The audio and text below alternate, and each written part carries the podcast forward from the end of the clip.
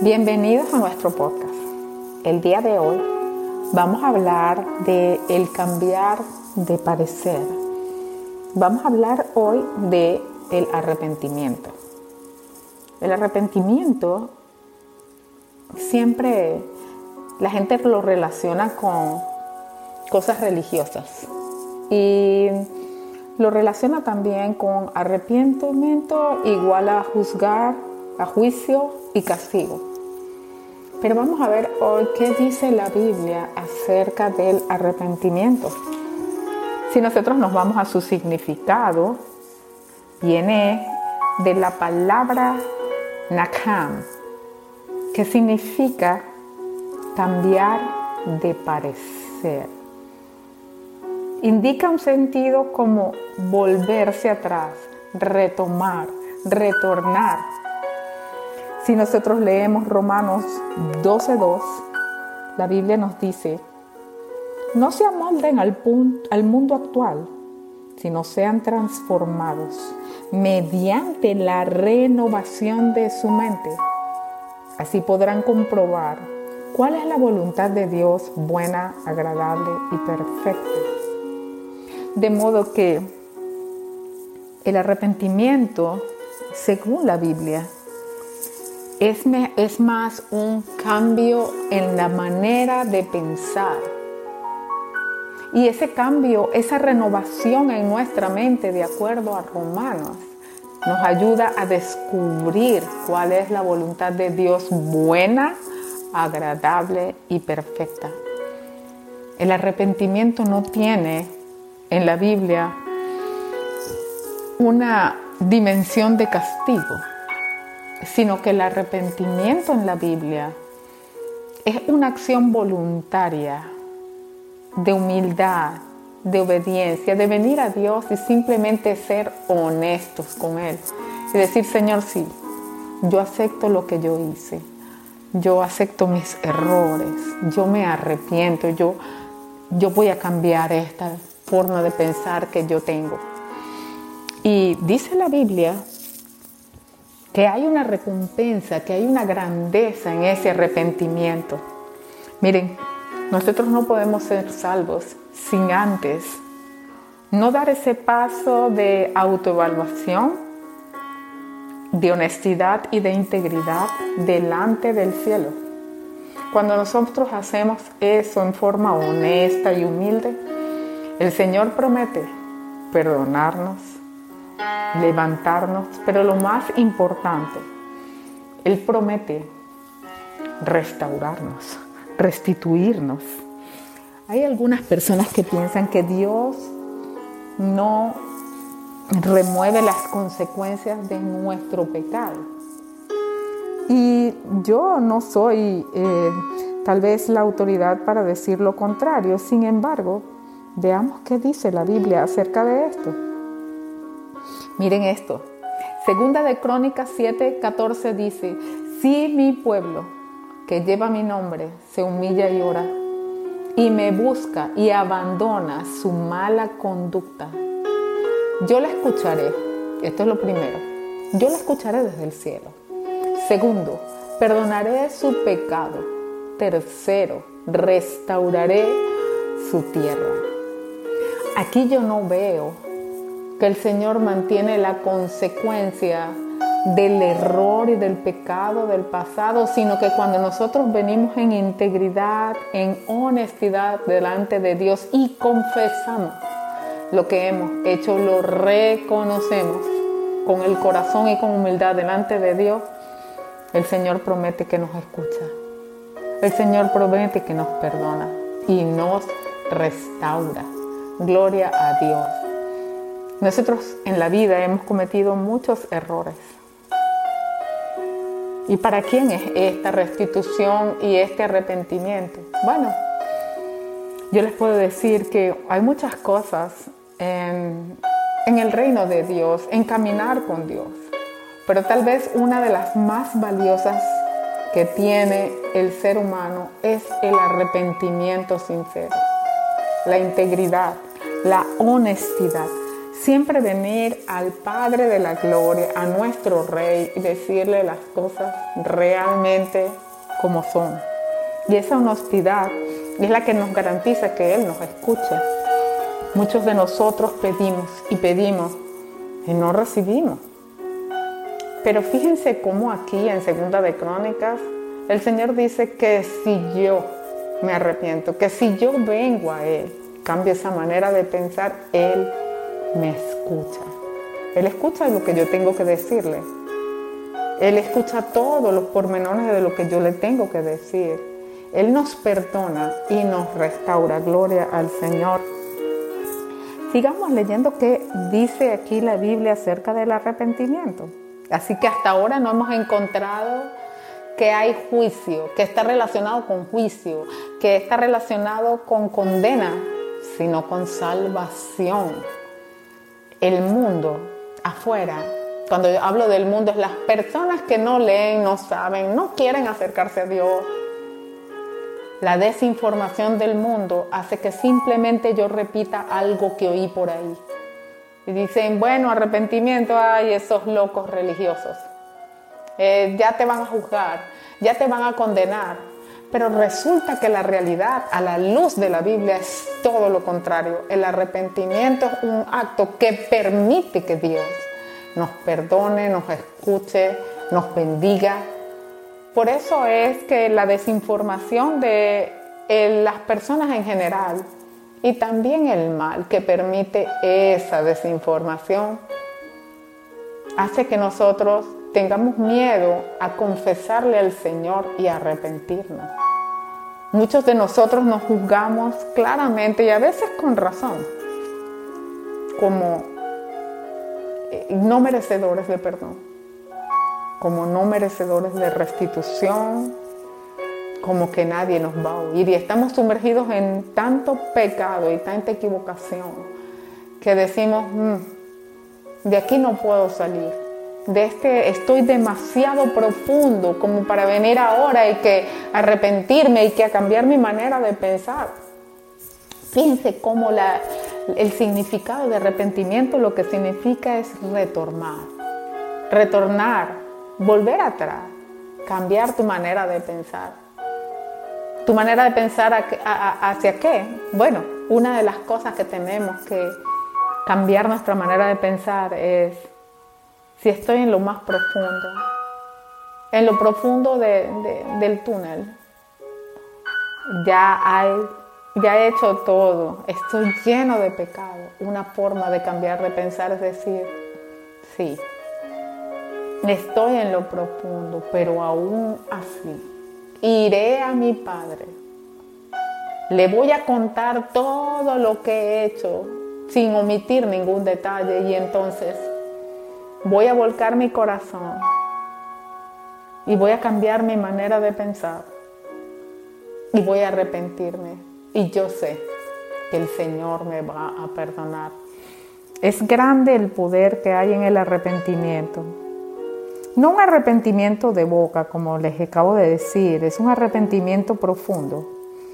Es un, un detenimiento, un decir hasta aquí, voy a hacer lo que estoy haciendo que está mal. Lo reconozco, esto no está bien, esto está mal.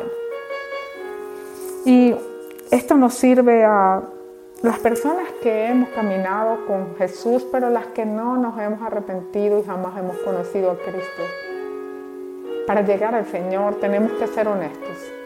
Y para mí el arrepentimiento es un acto único, es un acto de honestidad tremendo. Si tienes hijos, sabes que cuando un niño te dice, tú dices, ¿quién rompió el DVD? ¿Quién rompió el Wi-Fi? ¿Quién rompió el cable? ¿Quién rompió el juego? Y sale uno de tus pequeñitos y te dice, mami, yo estaba jugando y le di tan duro. No sé, estaba tan emocionado que lo, lo tiré contra el piso y se rompió. Qué honestidad contra esa honestidad, cualquier padre, nosotros siendo malos, le vamos a decir al niño, oye, pero mira, está bien, vamos a ver cómo lo reparamos. Qué diferente es cuando nos mostramos a la luz para que Dios nos vea tal como somos. El arrepentimiento no nos llevará de ningún modo a la condenación, sino a la relación diaria con Dios. A los que estamos en Cristo.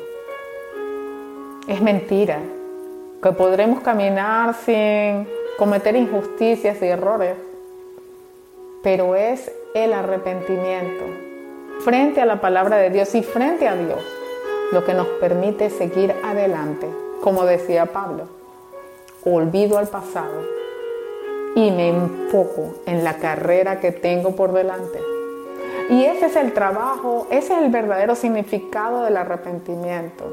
Es una acción de integridad que nos permite mantener nuestra comunión con Dios. Los arrepentimientos no son de bocas de afuera. Tengo que cambiar. Y a veces, cuando estoy en lo profundo del túnel, como les decía, sumergido en todos los errores, ni siquiera sabemos cómo es que vamos a cambiar. Pero la Biblia dice que el Espíritu de Dios nos guía a toda verdad.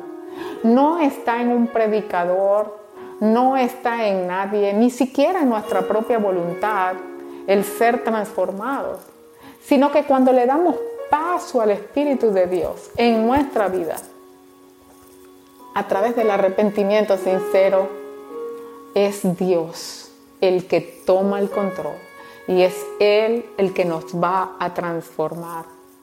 La Biblia dice, hoy conocemos como a través de un espejo, pero un día seremos, entenderemos cómo fuimos conocidos. El Señor nos conoció antes de que estuviéramos en el vientre de nuestra madre. De alguna manera maravillosa, la palabra del Señor dice, mi embrión vieron tus ojos. Qué grande es el Señor. Hoy, como final reflexión, quiero que recibamos esto a todo el que esté escuchando. El arrepentimiento no es religioso, es un cambio de manera de pensar que nos llevará a conocer cuál es la voluntad de Dios que siempre es buena, agradable y perfecta. El arrepentimiento no está ligado a juicio ni a condenación, sino a liberación y perdón y restauración. Y el arrepentimiento no es un acto religioso ni tiene nada que ver con la religión. Es un cambio personal. Es un acto de honestidad entre tú y Dios. Amén. Si tú hoy estás escuchando este mensaje y sientes que has hecho todo, que has pecado demasiado como para ser perdonado, que no vas a ser restituido, que es imposible para ti levantarte, yo te digo que puedes hacer esta oración conmigo. Así como Jesús cuando estaba en la cruz y el ladrón le dijo, Señor, mira, acuérdate de mí cuando estés en tu reino. Fue un acto de arrepentimiento al último momento, en el último segundo, ya crucificado por todos sus pecados. Pero aún así, Jesús le respondió, hoy estarás conmigo en el paraíso. Por eso, yo te invito a que este día, si sientes hacerlo, abras tu corazón a Jesús y puedes hacer esta oración conmigo. Señor, Señor, yo no te conozco, pero te quiero conocer. Te invito a morar en mi corazón. Realmente me conoces y vengo en humildad a reconocer que tengo que cambiar mi manera de pensar y de actuar me arrepiento de todos mis pecados y renuncio a todo lo que me ata. Recibo tu perdón, tu misericordia y te reconozco como mi Salvador y como mi Señor hasta a partir de esta hora. Amén. Hola, hoy vamos a hablar de Ana, la madre de Samuel. Y nos basaremos en el primer libro de Samuel. Ana era la segunda esposa del Caná. Ella era estéril, no podía tener hijos, mientras que la otra esposa sí tenía hijos. El esposo de Ana igual la amaba, y le decía que si el amor de él no era suficiente, que por qué quería tener un hijo. Pero Ana igual le pedía a Dios un hijo. Ella estaba triste y quería tener un hijo. A lo largo de la historia de Primera de Samuel, vemos la devoción de Ana a Dios. Ana no perdió la esperanza en su angustia a pesar de que el tiempo pasaba, mantuvo su fe. Es un ejemplo que no debemos perder la esperanza de las peticiones que realizamos a Dios. Otra enseñanza de la historia la vemos en Primera de Samuel 13, donde Eli, el sacerdote, al ver que Ana estaba orando en voz baja, pensó que estaba borracha nosotros a los ojos de los demás podemos parecer borrachos o locos a realizar nuestra petición, pero hay que seguir con la esperanza que Dios nos dará lo mejor. Ana ofreció que su hijo sería para servir a Dios durante toda su vida. Vemos que Dios respondió la petición de Ana no solamente con un hijo, sino con cinco más de los que ella pidió. Espero que la historia de Ana te haya animado a mantener una esperanza en tu corazón mientras estemos aquí en la tierra. Todos los dolores, la espera y las oraciones que no tengamos respuesta aún mantengamos nuestra fe y nuestra esperanza. Muchas gracias y hasta el próximo sábado.